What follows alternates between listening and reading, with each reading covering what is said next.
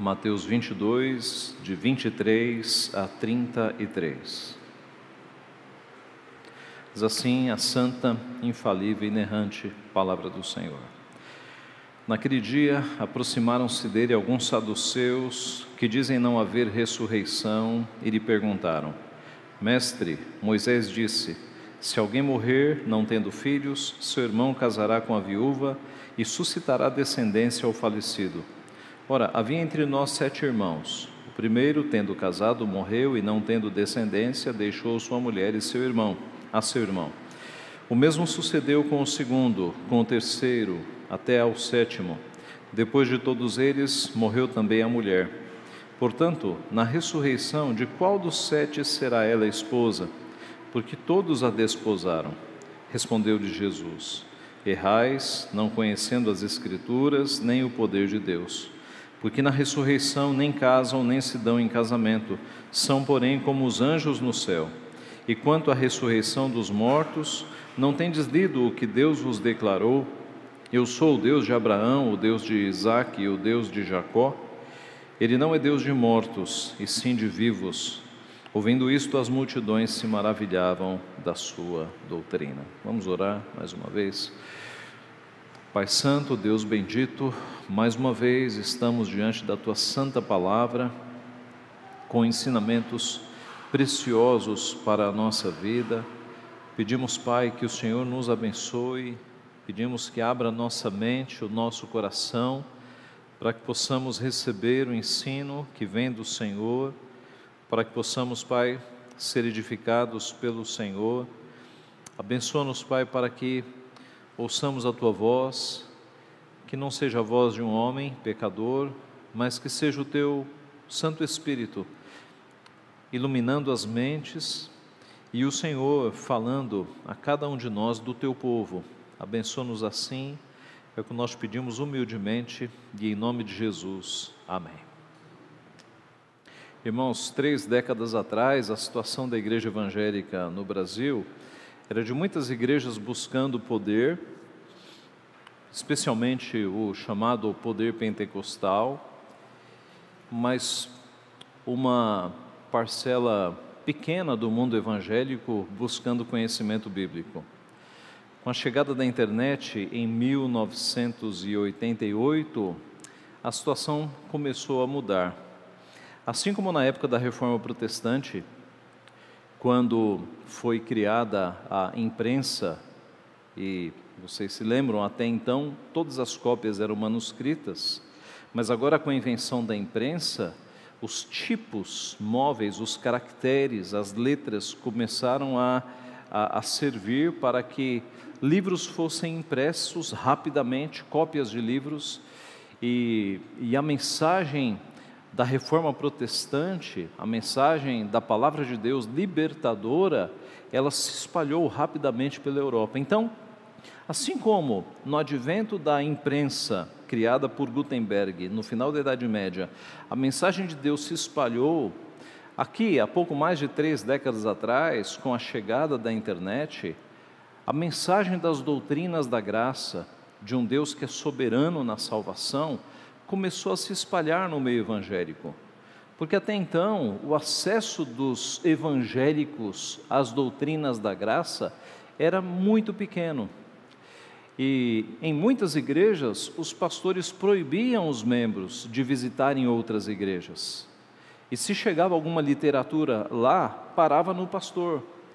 Mas com o advento da internet, os computadores e os celulares de muitos evangélicos passaram a receber mensagens bíblicas, exposições da palavra, estudos sobre as doutrinas da graça, e o que ocorreu foi que centenas, milhares de crentes pentecostais e neopentecostais passaram a se interessar pelo estudo das Escrituras. E eu sei que essa é a história de muitos de vocês que estão aqui, que vieram do pentecostalismo e do neopentecostalismo, porque tiveram acesso aos estudos e aos ensinos das doutrinas da graça, as explicações da palavra de Deus, um aprofundamento no estudo da palavra e perceberam a libertação que há nas doutrinas da graça. Então, graças a Deus, hoje nós temos milhares de crentes comprometidos com um estudo mais sério, mais aprofundado das Escrituras. Todavia, a meu ver, nós temos hoje um outro problema. Não são pouco, de fato, os que vieram para a doutrina reformada em busca de conhecimento, mas muitos destes passaram a menosprezar o poder. De que poder eu estou falando? De uma comunhão verdadeira com Deus, de uma vida de oração, de uma vida de estudo da palavra. Muitos vieram tão ávidos por conhecimento e ficaram apenas num conhecimento estéreo, intelectual, que não desce para o coração, que não desce para as mãos, e se tornaram teóricos, reformados, calvinistas, presbiterianos, mas apenas teórico, com muito conhecimento, mas pouca ação e pouca comunhão pouca busca de poder, o verdadeiro poder, o poder que vem de uma comunhão é, próxima, de uma comunhão profunda com o nosso Deus. Alguns passam o tempo inteiro em debates na internet, mas não tem mais vida devocional diária. E assim, até conhecem o poder de Deus na teoria, porque leem a Bíblia, ou pelo menos conhecem o que está escrito nela, mas não experimentam o poder na prática, não experimentam o poder que é a vida de oração, não experimentam o poder que é você pela manhã ler a palavra e Deus falar contigo, diretamente contigo por meio da palavra. Não tem experiências de orações respondidas, não tem experiência do que nós chamamos, do que a Bíblia chama, Cristo chama, de paz que excede a todo entendimento. De você estar no meio de lutas e batalhas tão grandes com paz no coração. Não tem experiência de alegria indizível. A Bíblia fala de uma alegria que ela não pode ser dita, indizível, não pode ser expressa com palavras, uma alegria que que nos enche. Então, seguem muitos, têm seguido uma vida eh, meramente intelectual, sem vida de oração, sem prazer de ler as Escrituras, sem guardar o dia do Senhor, sem se alegrar no dia do Senhor, sem trabalhar na igreja, muito conhecimento e pouca ou nenhuma prática. E a questão nesta manhã que esse texto nos enseja é o que nós, discípulos de Cristo, precisamos ser, o que nós precisamos saber. As palavras de Jesus no texto de hoje são muito oportunas para responder estas questões. Em primeiro lugar, nós precisamos, como discípulos de Cristo, conhecer as Escrituras. Precisamos conhecer as Escrituras. O texto começa narrando que naquele dia aproximaram-se alguns saduceus que dizem não haver ressurreição. Quem eram os saduceus? Os saduceus eram seguidores de um judeu chamado Zadok, é, literalmente Zadoqueus, mas aportuguesado saduceus. Um judeu que começou a, a criar algumas heresias os saduceus eram então uma seita dentro do judaísmo, mas com crenças muito diferentes, por exemplo, dos fariseus. Já Jesus aqui nesse texto já nos diz que estes saduceus, estamos aqui no verso 23, que dizem não haver ressurreição. Então os saduceus não criam em ressurreição. Na verdade, fazendo uma comparação entre fariseus e saduceus, ficará mais claro. Os fariseus, que eram outra seita radical dentro do judaísmo, criam em todos os livros do Antigo Testamento, os fariseus. Os saduceus só criam em cinco livros, o Pentateuco. Eles só criam no Pentateuco. Os fariseus criam na ressurreição dos mortos e na vida eterna. Os saduceus não. Os saduceus, para eles, a vida acabava aqui. Para eles, morreu, acabou tudo. Os fariseus criam em anjos e no fato de que nós temos um espírito que depois ele continua depois da morte física. Os saduceus não. Os saduceus nem criam em anjos e nem criam de que nós somos seres espirituais. Para os saduceus, nós somos apenas matéria. Morreu a matéria, acabou tudo. Observe como os saduceus parecem-se com muitos não crentes dos nossos dias, não é? Que acham que essa vida é, é tudo. Morreu, acabou. Os saduceus eram assim, já na época de Cristo. E algumas vezes saduceus e fariseus tão diferentes se uniam para atacar Jesus, para atacar um inimigo em comum. Algumas vezes eles fizeram isso. Aqui eles estão sozinhos. E aqui eles são esses homens descrentes que estão diante do Messias com perguntas nada sinceras. Eles vão tentar ridicularizar a doutrina da ressurreição, porque eles não acreditam em ressurreição. Então, eles não chegam com o coração sincero diante de Jesus, querendo responder uma dúvida deles.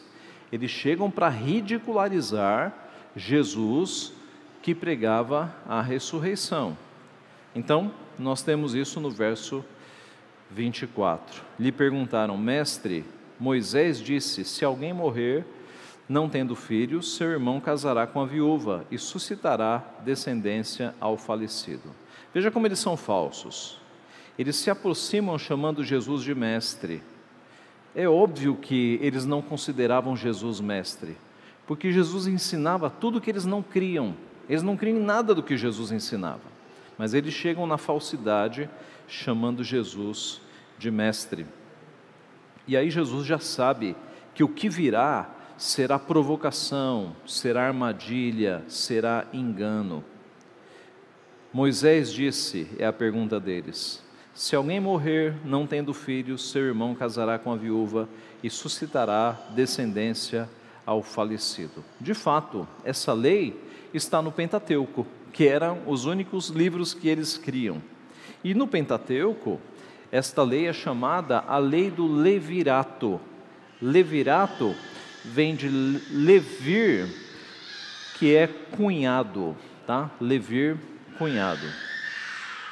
Em Deuteronômio 25, de 5 a 10, nós temos esta lei. Diz assim: Se irmãos morarem juntos e um deles morrer sem filhos, então a mulher do que morreu não se casará com outro estranho, fora da família. Seu cunhado a tomará e a receberá por mulher, e exercerá para com ela a obrigação de cunhado. O primogênito que ela lhe der, será sucessor do nome do irmão falecido, para que o nome deste não se apague em Israel. Porém, se o homem não quiser tomar sua cunhada, subirá esta à porta aos anciãos e dirá: Meu cunhado recusa suscitar a seu irmão nome em Israel. Não quer exercer para comigo a obrigação de cunhado. Então os anciãos da sua cidade devem chamá-lo e falar-lhe. E se ele persistir e disser: Não quero tomá-la, então a sua cunhada se chegará a ele na presença dos anciãos, lhe descalçará a sandália do pé dele e lhe cuspirá no rosto e protestará e dirá: Assim se fará o homem que não quer edificar a casa de seu irmão, e o nome de sua casa se chamará em Israel a casa do descalçado.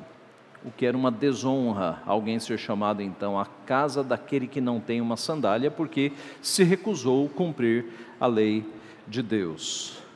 Então, em poucas palavras, quando um homem morria sem filhos, para que ele não tivesse a, a, a, a não descendência, o seu irmão casava-se com a viúva para suscitar descendência no nome do irmão que havia morrido.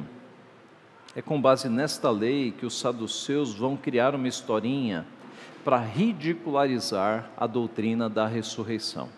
Eis a história que eles constroem.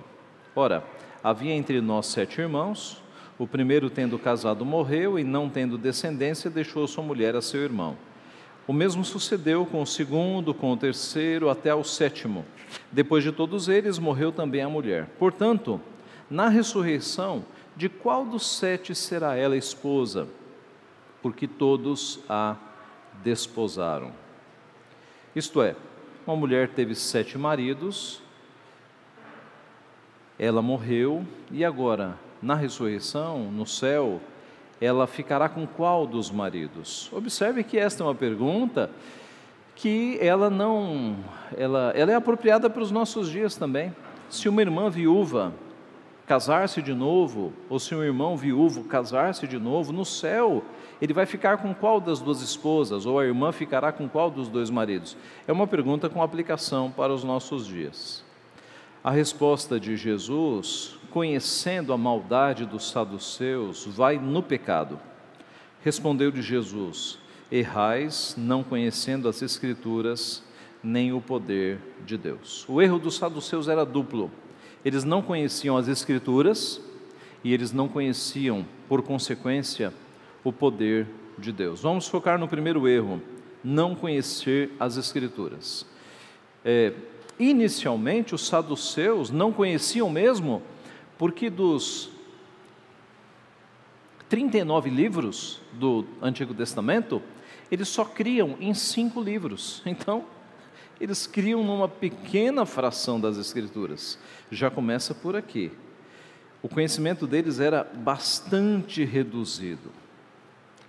Mas, em segundo lugar, Jesus diz: porque na ressurreição nem casam nem se dão em casamento, porém são como os anjos dos céus. Ora, se eles conhecessem as Escrituras, eles saberiam que em nenhum lugar do Antigo Testamento, nos textos que falam sobre ressurreição, e eu vou mostrar que há muitos textos que falam sobre ressurreição já no Antigo Testamento, e nenhum destes textos você tem a mínima pista de que haverá casamento nos céus. Então, isso é uma ideia totalmente estranha às Escrituras. Se eles conhecessem, além do Pentateuco, as Escrituras inteiras, Nunca eles viriam com essa ideia de que no céu haverá casamento, de que pessoas estarão casadas no céu. Veja alguns textos sobre ressurreição no Antigo Testamento.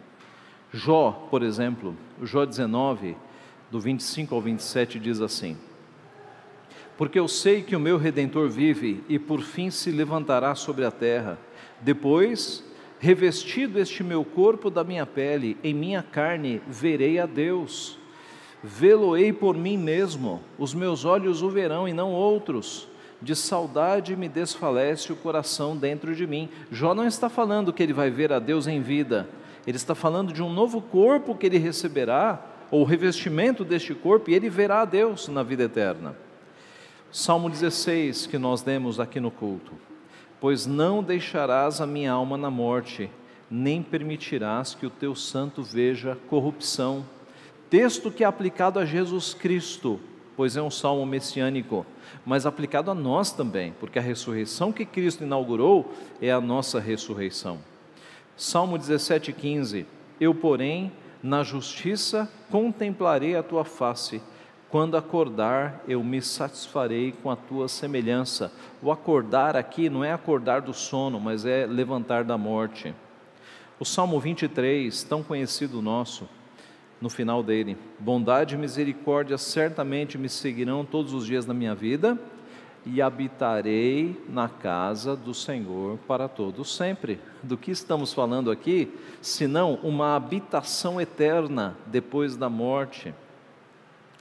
O Salmo 49, 15: Mas Deus remirá a minha alma do poder da morte, pois ele me tomará para si o Salmo 73, alguns versículos. Até que entrei no santuário de Deus e atinei com o fim deles. Tu certamente os pões em lugares escorregadios e os fazes cair na destruição, como ficam de súbito assolados, totalmente aniquilados de terror. Deus proporcionou a Asaf a visão do inferno, vida depois da morte. E quanto a ele, do verso 24 em diante, Tu me guias com o teu conselho e depois me recebes na glória. Quem mais tenho eu no céu? Não há outro em quem eu me compraza na terra. Ainda que a minha carne e meu coração desfaleçam, Deus é a fortaleza do meu coração e a minha herança para sempre. Isaías 26, 19.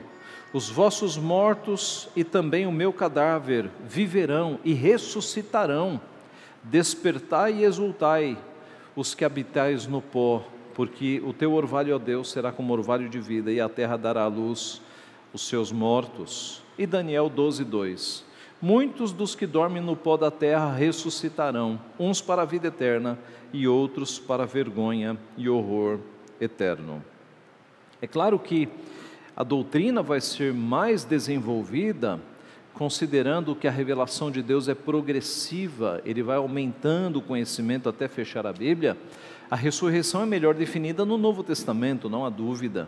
Você tem 1 Coríntios 15, que dá detalhes, inclusive, do nosso corpo sendo semeado como terra, ressuscitando em glória, diferenças. 1 Coríntios 15 é o texto que deixa mais clara a doutrina da ressurreição, mas ela não é uma doutrina desconhecida no Antigo Testamento, como nós acabamos de ver. Então, se os saduceus tivessem um mínimo conhecimento da Bíblia, eles perceberiam que a pergunta deles, a historinha que eles criaram, era de fato absurda. Mas observe que, mesmo dentro do limitado conhecimento dele, que era só do Pentateuco, Jesus vai pegá-los. Porque Jesus vai citar um versículo do Pentateuco, que se eles conhecessem o Pentateuco, eles não viriam com esse tipo de pergunta. Jesus vai citar Êxodo 3, verso 6. Êxodo 3, 6 diz assim: Disse mais: Eu sou o Deus de teu pai, o Deus de Abraão, o Deus de Isaque e o Deus de Jacó. Moisés escondeu o rosto porque temeu olhar para Deus. No nosso texto, verso 31, e quanto à ressurreição dos mortos, não tendes lido o que Deus vos declarou? Vocês saduceus, que conhecem o Pentateuco, vocês não leram Êxodo? Vocês dizem conhecer o Pentateuco e vocês não leram Êxodo? Eu sou o Deus de Abraão, o Deus de Isaac e o Deus de Jacó.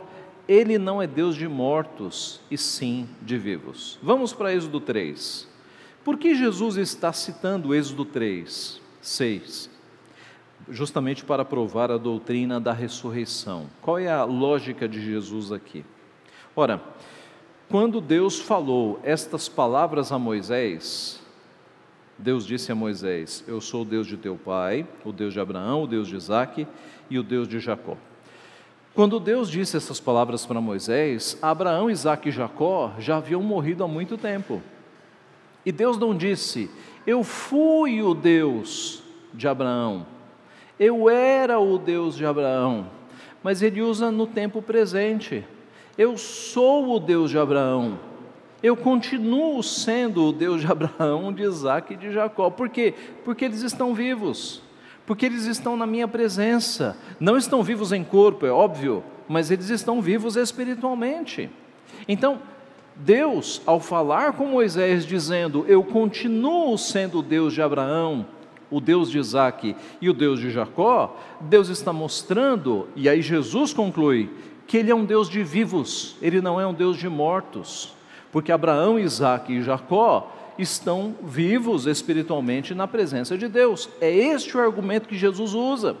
Jesus está dizendo, saduceus, vocês não conhecem nem o Êxodo, em que Moisés afirmou, Deus afirmou a Moisés a existência pós-morte, porque ele continua sendo Deus de Abraão, de Isaac e de Jacó. Deus não é Deus de mortos, Deus é Deus de vivos. Observe então que esses saduceus conheciam nada das Escrituras. E aí a repreensão de Jesus: errais porque não conheceis as Escrituras. A primeira lição que nós temos aqui então é essa. Como discípulos de Cristo, nós temos que conhecer bem as Escrituras. E para conhecer, nós temos que fazer o quê? Temos que ler. Uma vez por mês? Não, uma vez por dia. Se você quer de fato conhecer as Escrituras, você tem que ler todos os dias, porque as Escrituras são 66 livros. Então, a leitura diária vai fazer com que você conheça de fato as Escrituras. Crianças que estão aqui e adolescentes, quando vocês precisam aprender um assunto, para ir bem na prova, o que é que vocês fazem? Vocês estudam, não é? Vocês vão lá no assunto e estudam para aprender. A Bíblia vai ajudar vocês não na prova de matemática ou na prova de geografia, mas nas provas da vida, quando vocês se tornarem adultos. A Bíblia vai ajudar vocês com algumas questões muito difíceis, como por exemplo, com quem namorar, com quem casar, que profissão escolher, qual trabalho aceitar. A Bíblia dará sabedoria para que vocês tomem essas decisões que são tão difíceis na vida, mas vocês têm um manual para te ajudar nessas decisões difíceis. Então, crianças, adolescentes, leiam a Bíblia todos os dias. A Bíblia diz que é, aqueles que leem a Bíblia se tornam mais sábios do que os idosos. É possível um adolescente ser mais sábio do que um velho? É possível, se ele estiver cheio da palavra de Deus. Então, adquira sabedoria com o estudo da palavra. Adultos, quanto tempo vocês gastaram para fazer bem as coisas que vocês fazem bem? Em qualquer área. Seja você uma dona de casa que cuida bem da sua casa, alguém que faz belos bolos, alguém que é, vende bem, alguém que produz coisas, Quanto tempo vocês gastaram na profissão de vocês para fazer bem aquilo que vocês fazem bem? Gastou tempo. Então, para vocês conhecerem bem as Escrituras, é preciso gastar tempo. Todos os dias, uma porção. Todos os dias, que seja cinco minutos, dez minutos, para que você aprenda a palavra de Deus. Então, para acertar nesta vida, é preciso conhecer as Escrituras, ter a Bíblia guardada no coração, na mente, lê-la todos os dias. Mas, pastor, eu leio, mas eu não consigo guardar tudo o que eu leio. Ora, mesmo assim, continue lendo, de fato. A gente lê um texto e não guarda 100% do texto. A nossa mente tem limitações, mas o exercício da leitura é importante. Conta, conta-se uma história que certa vez um, um homem deu uma ordem ao seu, ao seu é, a pessoa que estava ali, ao seu servo, de que ele transportasse, de que ele enchesse um, um reservatório de água que estava no final de uma grande escadaria. Imagine uma escadaria com 100 degraus. E ele, com um balde de madeira, um balde com muitas frestas, ele ia até o poço, retirava a água e começava a subir a escada com aquele balde. Mas como era um balde de madeira, a água ia se escorrendo pelas frestas. E quando ele chegava lá em cima, no final da escadaria, talvez 20, 10% da água restava apenas. A maior parte da água tinha ficado ali pelo caminho. E ele fez isso uma, duas, três, quatro, cinco, seis vezes. E aí, inconformado, porque a quantidade de água que ele retinha lá em cima era tão pequena, ele chamou o superior e falou: Superior, a quantidade de água que eu retenho aqui em cima é muito pequena. E o superior falou: Sim, mas você viu como as escadas estão limpas? Você viu como a escada, os degraus ficaram limpos? O mesmo é com a palavra. Você não vai guardar tudo o que você lê, mas no exercício diário, as escadas da tua vida vão ficando limpas no exercício diário. Porque Cristo falou: santifica-os na palavra, a tua verdade é a palavra. Santifica-os na palavra, na verdade, a tua palavra é a verdade. A tua palavra é a verdade, santifica-os na verdade. Então, a Bíblia é meio de santificação, a Bíblia é meio de graça. Quando nós lemos a Bíblia, de fato, como um exercício de consagração a Deus, nós somos santificados. A Bíblia nos santifica. Leia a Bíblia todos os dias, que a tua vida vai ficar mais limpa. O exercício de leitura diária da Bíblia torna a nossa vida mais limpa, a santificação vai operando. Então, A leitura da Bíblia, irmãos, é muito importante para o discípulo de Cristo. Ela nos instrui, nós precisamos ter a palavra de Deus no nosso coração, na nossa mente.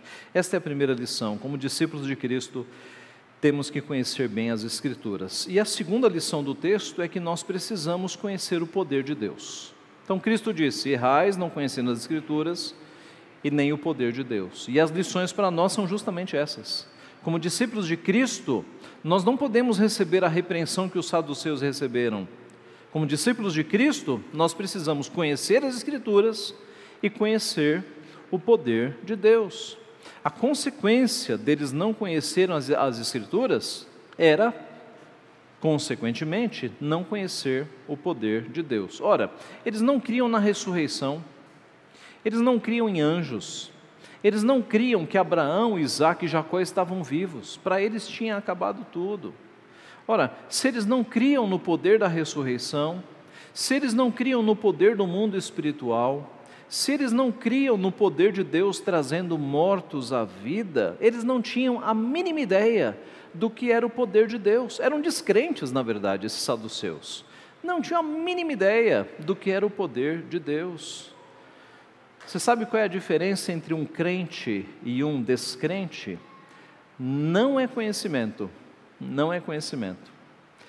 Porque a Bíblia diz, Tiago 2,19, que até os demônios creem e tremem. Então, conhecimento até os demônios têm. A diferença é amor e obediência. Os demônios não amam a Deus, odeiam, e muito menos obedecem. Agostinho, ele certa vez escreveu que o homem é avaliado por Deus não pelo que sabe, mas pelo que ama. Este é o ponto de avaliação. Não é o que você sabe, é o que você ama, onde está o teu coração. Este é o ponto. Saber, irmãos, até um ateu conhece doutrinas bíblicas. Tem os ateus famosos aqui no Brasil que eles conhecem Bíblia para valer, mas nunca desceu da mente para o coração, nunca. Sempre ficou só aqui na teoria o coração continua endurecido, petrificado. Os demônios são assim. Os demônios conhecem a Deus, tremem de medo de Deus, mas é, não amam a Deus. A verdade nunca os alcançou. Conhecimento separado de amor e obediência é inútil, é nada. O pastor J.I. Packer, no livro Conhecimento de Deus, escreveu o seguinte: Conhecer a Deus é mais do que saber sobre Ele, é entrar em contato com Ele, enquanto Ele se revela a você, e ser dirigido por Ele à medida que toma conhecimento de você. Se o fator decisivo fosse o conhecimento da doutrina, naturalmente os maiores estudiosos do mundo, conheceriam a Deus melhor do que os outros, mas não é isso que acontece. Você pode guardar na mente a doutrina correta sem jamais provar no seu coração as realidades a que se refere. E um simples leitor da Bíblia e ouvinte de sermões que esteja cheio do Espírito Santo desenvolverá um relacionamento mais profundo com seu Deus e Salvador do que os homens mais instruídos que se contentem apenas em estar teologicamente corretos. Então, observe: conhecimento na Bíblia é relacionamento. Conhecer na Bíblia é algo profundo. Conhecer a Deus não é saber fatos acerca de Deus, mas é relacionar-se com Deus, com vida de oração, nós falamos e ele nos responde pela palavra, ele nos orienta pela palavra. Então é isso que um discípulo de Cristo precisa ter todos os dias, este relacionamento com Deus. E é aqui que entra o poder. Você só pode experimentar o poder de Deus se você tiver este tipo de relacionamento próximo com Ele. Se você falar com Ele todos os dias, se Ele falar contigo todos os dias, se você temê-lo, se você amá-lo e se você obedecê-lo. De novo, eu não estou falando aqui de poder pentecostal, de buscar visões, línguas, nada disso, não é isso. Estou falando do genuíno poder que sempre tiveram os discípulos de Cristo, de ter comunhão com Deus, de falar com Deus e serem ouvidos com Deus, e Deus falar com eles por meio da Sua palavra. Eu estou falando aqui de regeneração, de um coração transformado, de vida transformada, de santificação de paz que excede a todo entendimento. No meio das angústias, Deus te dá uma paz inexplicável, de firmeza de fé nos dias mais difíceis, de alegria indizível, de esperança constante, de certeza da salvação. Isso é poder na vida dos cristãos, meus irmãos. E nós só vamos conhecer o poder de Deus se nós nos aproximarmos a Ele da forma como Ele nos manda. Comunhão com Ele todos os dias, orai sem cessar, ouvindo a Sua voz pela Sua palavra. Eu estou falando de poder, por exemplo, frutificando na tua vida. Como? O fruto do Espírito. Evidências claras e gigantescas de mais amor, mais alegria, paz, longanimidade, benignidade, bondade, fidelidade, mansidão, domínio próprio. Evidências de que Deus está operando em você. Evidências de que há um fruto do Espírito frutificando na tua vida. Isso é poder. É Deus agindo na tua vida. É, é, tire essa ideia de que poder é ver anjos, visões, revelar. Nada disso, irmãos. Isso é fabricado. Poder genuíno é aquele que a pessoa não atua, a pessoa não representa na frente de um, editor, de um auditório. Poder genuíno é aquele que acontece na tua vida quando ninguém está olhando. Deus agindo, transformando, mudando a tua vida. Comunhão com Deus.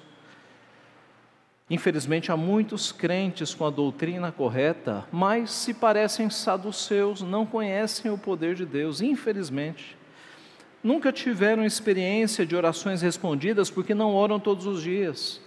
Nunca experimentaram alegria indizível, porque, por exemplo, nunca evangelizaram uma pessoa, nunca conduziram alguém a Jesus Cristo. Quer ter uma alegria indizível? Evangelize. E se Deus te abençoar, conduza uma pessoa a Jesus Cristo. Aí você vai saber o que é alegria indizível nunca experimentaram a paz que excede a todo entendimento, porque são crentes de domingo, não praticam, não têm relacionamento com Deus durante a semana. Então errais, não conhecendo as Escrituras e nem o poder de Deus. O texto fecha.